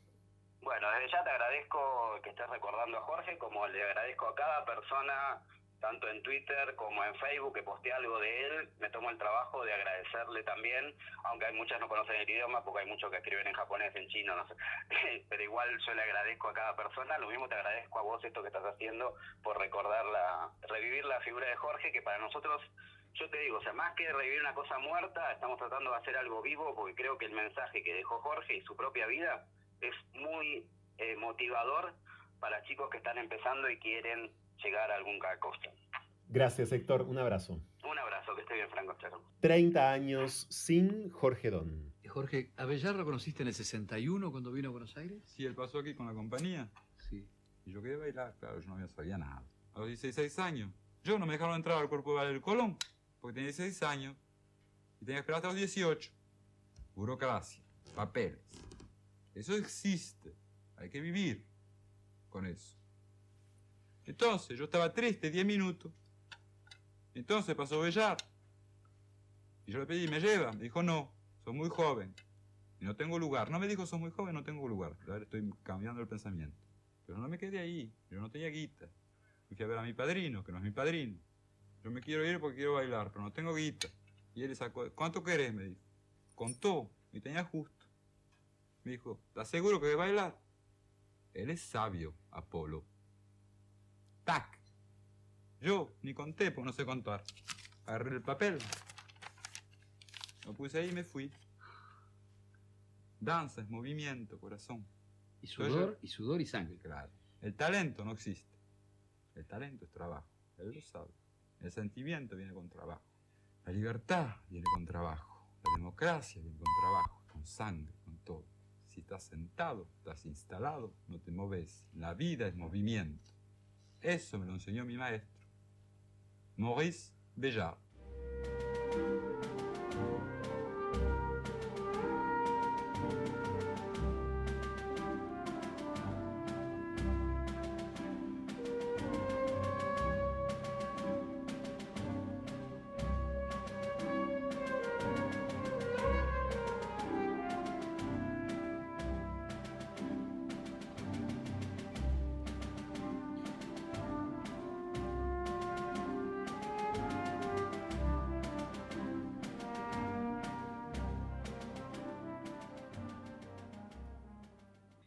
Sentencia del coreógrafo Maurice Béjart eh, que a propósito de Jorge Don y a propósito de la necrológica de Jorge Don que compartí con ustedes al comienzo de este programa especial, la necrológica en su momento del diario El País de España, quisiera poder, eh, en todo caso, declinar junto a ella, que es una eh, emblemática, importantísima periodista argentina especializada en danza. Hace muchos años que trabaja en el diario La Nación y es la primera vez que va a estar, y en qué oportunidad, por cierto, en este programa. Constanza Bertolini, bienvenida, ¿cómo estás? Hola, muy bien. Muchas gracias por semejante presentación. Franco.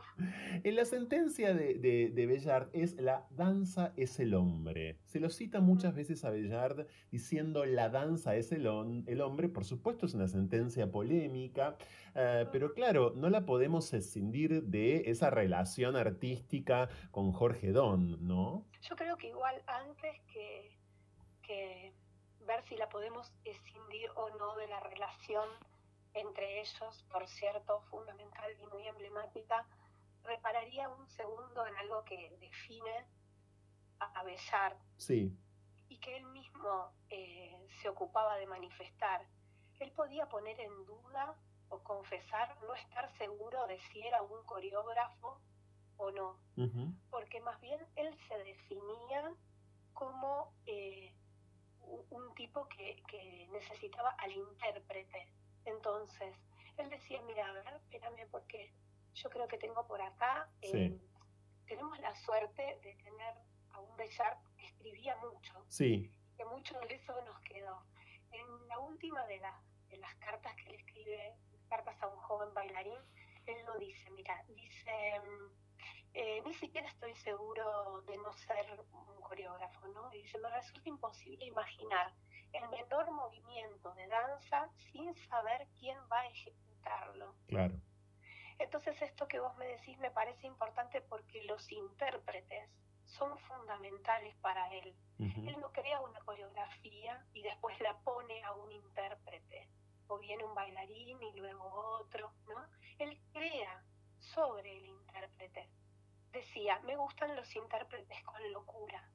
Y cuanto más profundo es ese amor, mejores chances tienen el resultado de ser un éxito. Eso nos deja entender todo lo que puede haber significado Jorge Don para Maurice Bellart y viceversa. Claro. ¿no? Sin dudas.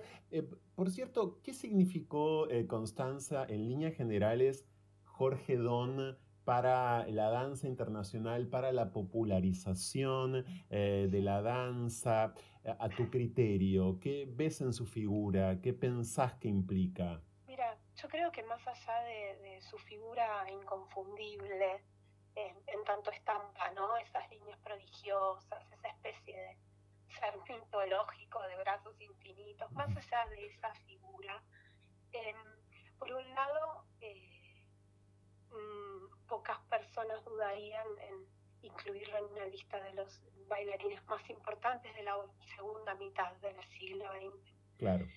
Em, para la popularización de la danza, em, me parece importante, bueno, sin duda lo que pasó con el bolero y también lo que Bolero le permitió para su propia popularización.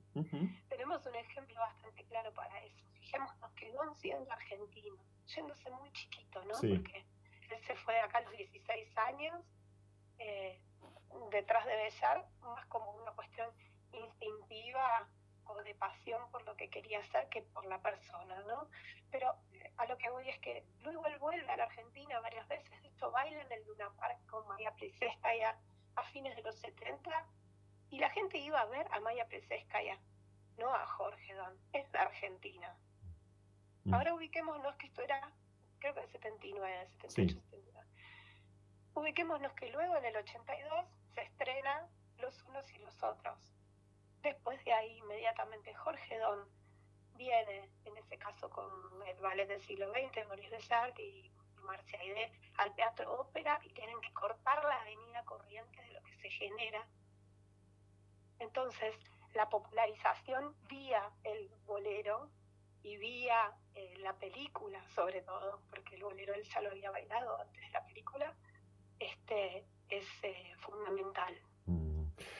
Hay Un una... catalizador, digamos. Claro, el catalizador. Hay una mm, anécdota, y por supuesto diciendo anécdota, yo eh, estoy simplificando eh, su importancia, precisamente vinculada al Colón, y es el hecho de que Jorge Don, que se formó en el Colón y como acabas de recordarnos, se fue a los 16 años a Europa tras Maurice Bellard, instintivamente, el Colón nunca lo incluyó en vida, claro, eh, eh, a Jorge Don en su programación oficial. Siempre participó de espectáculos de gestión privada del Colón, pero no de su programación oficial. ¿Cómo lees eso? Eh, ¿Por qué eso? Eh, eh, ¿Por qué ocurrió y por qué no ocurrió lo que podría haber ocurrido? Yo creo que en este caso podríamos trasladarlo a una cantidad de nombres, ¿no? Claro, no es el único de ninguna manera, ¿no? Hay otros, no, hay no otros artistas que han tenido, han corrido la misma suerte. No es el único de ninguna manera. El formato de, de el formato y de, de las formas en las que un bailarín llega al escenario del Teatro Colón, como vos bien decís, se puede dar porque una institución privada tiene su temporada allí y entonces llega. Pero para los bailarines argentinos que hacen su carrera afuera, lo importante es que la compañía te incluya. Es decir, que vos vayas a bailar con el ballet. Eh, hay cantidad de bailarines argentinos que hicieron carreras estelares afuera y que eh, no te digo que ninguna vez, algunos ninguna pero poquísimas veces se los tiene en cuenta de este modo y eso depende mucho de la gestión. Si vos me decís por qué Jorge Don precisamente, yo no te sé responder a eso, pero eh, no quisiera ser antipática y sin embargo podríamos ampliar esta lista de nombres. Sí. Eh, incluso hasta la actualidad que vienen bailarines argentinos que están afuera, pero me parece que es una deuda eh, de muchísimos años, no de esta gestión ni de la anterior, pero como institución que el Colón eh, no tenga más en cuenta de lo que tiene a las grandes figuras que tenemos afuera. Hay, una, un análisis que hace permanentemente Julio Boca cuando se habla de la cantidad de bailarines extraordinarios que, que están en todo el mundo, sin, entre guiones, dejar de entender que en muchos casos esto es porque no han podido desarrollarse aquí. ¿qué pasaría si todos esos los tuviéramos juntos, ¿no? Otra que Mm. la selección nacional. Está Constanza Bertolini en diálogo con No se puede vivir del amor, periodista especializada en danza desde hace mucho tiempo en eh, La Nación, compartiendo con nosotros algunas consideraciones en este programa especial de No se puede vivir del amor en la 1110, 30 años sin Jorge Don. Ahora, como investigadora que sos, como curiosa, como profesional también del periodismo, claro, Constanza, seguro que estás al tanto, o me da la sensación de que podés estar al tanto, de cómo fue recibido por el purismo en ese momento que Jorge Don eh, se, se- se transforme en una figura famosa internacionalmente de la danza a partir de la película Los unos y los otros. Porque de vuelta y pensando eh, en esas mecánicas institucionales, supongo que debe haber generado también cierto rechazo, en tanto y en cuanto siempre están los que creen que los bailarines clásicos, aunque hayan tenido formación no tan clásica también, bueno, no tienen que hacer eso. Esto luego con Julio Boca eh, deja de ser estrictamente así, pero yo no sé si en el momento en el que Jorge Don en 1981 protagoniza Los unos y los otros, no era todavía así, es decir, no era muy ortodoxo. Vuelvo a la película. O sea, yo creo que eh, el éxito la- la popularidad que tuvo la película en todo el mundo, incluso con el elenco internacional que tenía la película, eh, habilitaba cualquier cosa y, y extinguía todos estos pruritos. Em, am, mira, no te sé decir concretamente qué habría pasado en esa época o cómo, Claro. cómo fue el sotoboche de eso. Em, lo que sí nadie esperaba de, de Besart, que es el autor de la coreografía, Sí. de ese bolero, digo, incluso el que vemos en la película desde el minuto uno, em, nadie esperaba de Besart un petit pas. Ah, claro. Y con esto quiero decir yo que eh, lejos estábamos de esperar que Don hiciera una carrera ligada a, a los personajes emblemáticos del repertorio clásico, o sea, a los príncipes, ni que saliera con su calcita eh, y, y un arco por los bosques a ver si encontraba eh, sílfides, o sea, no era ese bailarín, no era ese tipo de bailarín y no era ese el repertorio de Dart. Eh, entonces, bueno, podrían sorprenderse por- porque por tener un bailarín de torso desnudo sobre una mesa roja, Mm. bueno, sí, tal vez sí, eso ocurriría ya con alguien que fue al teatro, pero en el cine no, el cine habilitó todo esto y me parece que además en una trama de Segunda Guerra, ¿no? O sea, Sí, como no es que uno se sentaba a ver una película de ballet no. y entonces el purista decía, ay, ¿cómo puedes? ¿Entendés lo que quiero decir? Digo, me parece que como vino por otro lado, no vino por la danza, ese catalizador. Claro, no vino por la danza, exactamente. Y, Y por otro lado, sí, también hay algo hay algo lindo en esta cosa eh, rompedora ¿no? que, que vos sugerís que tiene que ver con que em, el bolero de, de Besart fue creado anteriormente que cuando Don lo interpretó es decir Don no es el primer intérprete de No. ese bolero ok. es más, cuando Besart crea bolero, el bailarín que está sobre la mesa roja, esa figura es una mujer.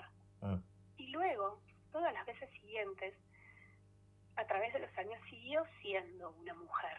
Y los que estaban debajo, en la ronda, eran hombres. eran hombres. En un momento dado, Besart encontró que, que eso ya se le había mecanizado, no le encontraba demasiado sentido a ese bolero. Y entonces prueba ahí, movido por su intérprete, por Mm. su musa, que era Don, invertir esa cuestión y poner a- al hombre arriba y a las mujeres abajo. Con unos vestidos. Esto que estás diciendo largas, es sustancial. Esto que nos estás contando es importantísimo para entender el devenir de esta historia, incluso el gesto disidente, ¿no? Me atrevo a decir un poco quizás eh, eh, traído de los pelos esto que estoy diciendo, pero no, porque en la historia de Don, desde luego, luego encontramos el efecto de la pandemia del SIDA, encontramos esa relación que a lo largo de este programa estamos constatando, esa relación personal además con Maurice Bellard, de la que todo el mundo hablaba y todo el mundo sabía, pero nadie les hablaba directamente en la cara. Bueno, después también, y acá me remonto a una extraordinaria nota eh, que vos eh, publicaste en el mes de febrero en el diario La Nación con Delia Don y con Héctor Rodríguez, su sobrino, que están en el día de hoy también en este programa. Luego también esa, esa relación, eh, bueno, no constatada, probable con Nureyev, ¿no? De, Jorge Don con Nureyev. A partir de este gesto que estás contando, de que a, Bellard se le había acabado la idea de la mujer arriba eh, y pasó a poner un hombre arriba, yo no puedo no leer, por lo menos, ¿no? Sin, sin tanto material al alcance de mi mano, un gesto disruptivo. Totalmente. Pero Bellard era disruptivo pero no, no quiero decir con esto rebelde, ¿no? No, una disrupción como reaccionario. Em, su forma de creación era disruptiva. Eh, hubo que, adaptarse o, o, aprender o abrirse a dar las obras de Besar, por lo menos acá, en este rincón del mundo, cuando llegabas, ¿no? Mm. Y después entender que era un genio, que era un verdadero genio. Vos sabés, Constanza, que a, propósito de lo que decís, bueno, en los testimonios aparece mucho esa primera visita de Bellart a la Argentina en la década del 60, en la que eh, Jorge Don lo conoce. Ese, va a tomar sus clases. Exacto, eso fue un sismo, ¿no? Para la danza en la Argentina, me imagino, la llegada de Bellart. Sí, claro, por supuesto, por supuesto, para, para la Argentina fue esto que te digo, ¿no? Abrirse a recibir una danza que no estábamos acostumbrados a ver, digo, y, uso esta primera persona de plural, aunque yo no corresponda a ese momento histórico, pero mm. quiero decir, em, por supuesto que sí, y, creo que algo de esa, de esa cuestión eh, absolutamente fuera de nuestro radar, eso que le, hizo a este joven, no, no es que en el momento se enamoró, no fue un amor a primera vista. Claro. Eh, Don dice, eh, en una entrevista, viste que hay unas entrevistas, la verdad que el que tenga ganas, sí. hay tanto material. Algunos, algunos fragmentos los estamos compartiendo en este programa especial, por cierto, pero por supuesto hay mucho más. Por suerte hay un montón en YouTube, en YouTube sobre todo, sí. Bueno, en una de esas entrevistas, Don dice claramente que él no se fue a, a la búsqueda de Bellar. Él tenía 16 años, no pensaba, fue una cosa absolutamente inconsciente, por eso yo te hablaba de instinto al mm. principio, una pasión. Él va a tomar las clases y lo ve y, no lo puede creer, o sea, en el momento dice me tengo que ir. Mm.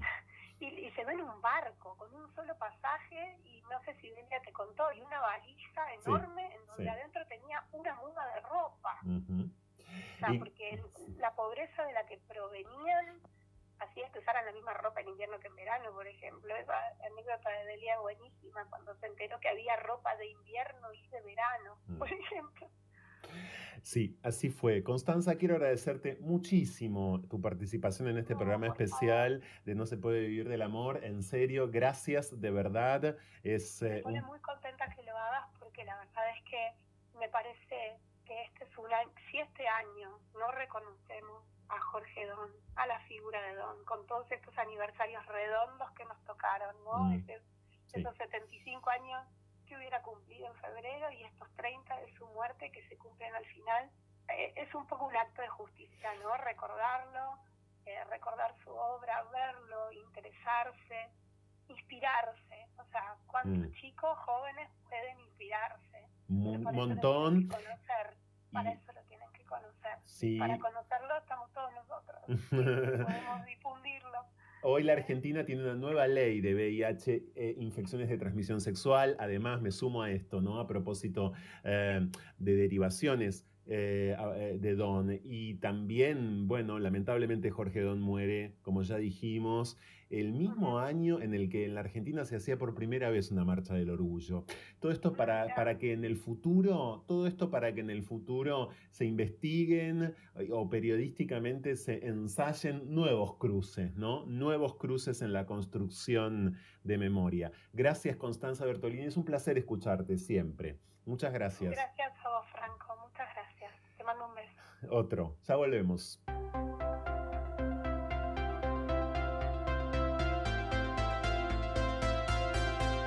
No se puede huir del amor. Aunque lo nuestro sea fugarnos. Ya volvemos. Conectate con la ciencia jugando y aprendiendo en familia. El Planetario tiene propuestas para todas las edades, que van desde actividades para armar y colorear hasta podcast de entrevistas y curiosidades astronómicas. Ingresa a las redes del Planetario en Instagram, Facebook, Twitter y Spotify o a www.planetario.buenosaires.gov.ar y descubrí el universo desde casa. Prevengamos el coronavirus, una enfermedad que se transmite a través de gotas de estornudos y tos y del contacto con manos a ojos, boca y nariz. Para saber sobre síntomas y métodos de prevención, entra a buenosaires.gov.ar barra coronavirus. Entre todos, podemos prevenir el coronavirus. Buenos Aires Ciudad. Vamos, Buenos Aires. Descarga la nueva versión de la aplicación Vea Medios y escucha la 1110 con la mejor calidad desde tu celular, iPad o tablet. Para no perderte un segundo de todo lo que la radio de la ciudad tiene para ofrecerte, Vea Medios, la aplicación que te acerca a los medios públicos de Buenos Aires, estés donde estés.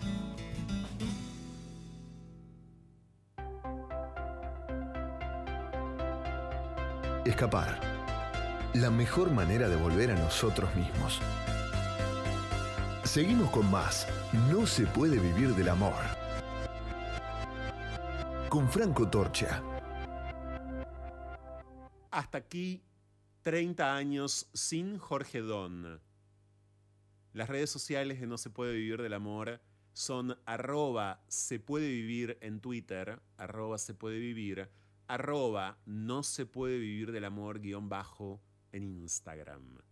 Este programa no habría sido posible sin la calurosa colaboración de quien fuera primera bailarina del Teatro Colón, Silvina Perillo, y de Gabriela Perkins, también integrante del cuerpo de ballet del Teatro Colón. Gracias Silvina Perillo, muchas gracias Gabriela Perkins. En la operación técnica, les operadores técnicos de este ciclo y produce No se puede vivir del amor, Romina Perkins. El bolero de Ravel, para que lo ensayemos como tantos maricones, eh, niños de los 80, lo ensayábamos en los patios, frente a los espejos, a solas, a escondidas, naturalmente, o contranaturalmente. Su- Suena, suena, empieza a sonar, claro, comienza a sonar en el eh, cierre de este programa especial. 30 años sin Jorge Don. Su memoria en el Centro Cultural El Don, en el barrio de Palermo, en Buenos Aires, en las redes sociales que lleva adelante, como nos contó su sobrino Héctor, y en nuestras cuerpas.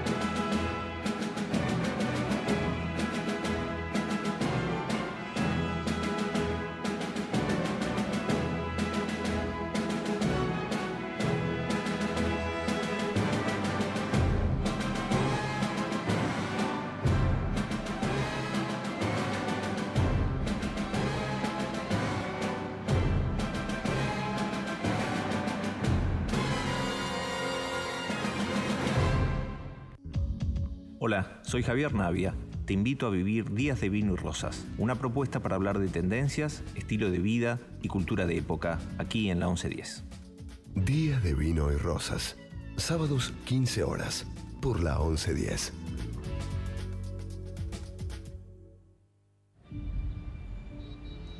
¿Vamos a la plaza? Claro, mi amor, vamos. ¿Falta mucho? No, es ahí cruzando. Mamá, quiero ir a los juegos. Dale, pero dame la manito para cruzar.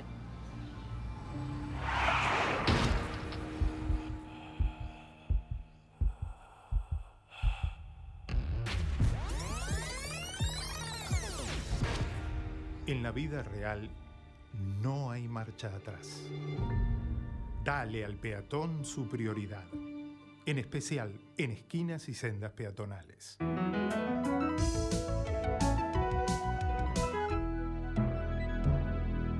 Luchemos por la vida.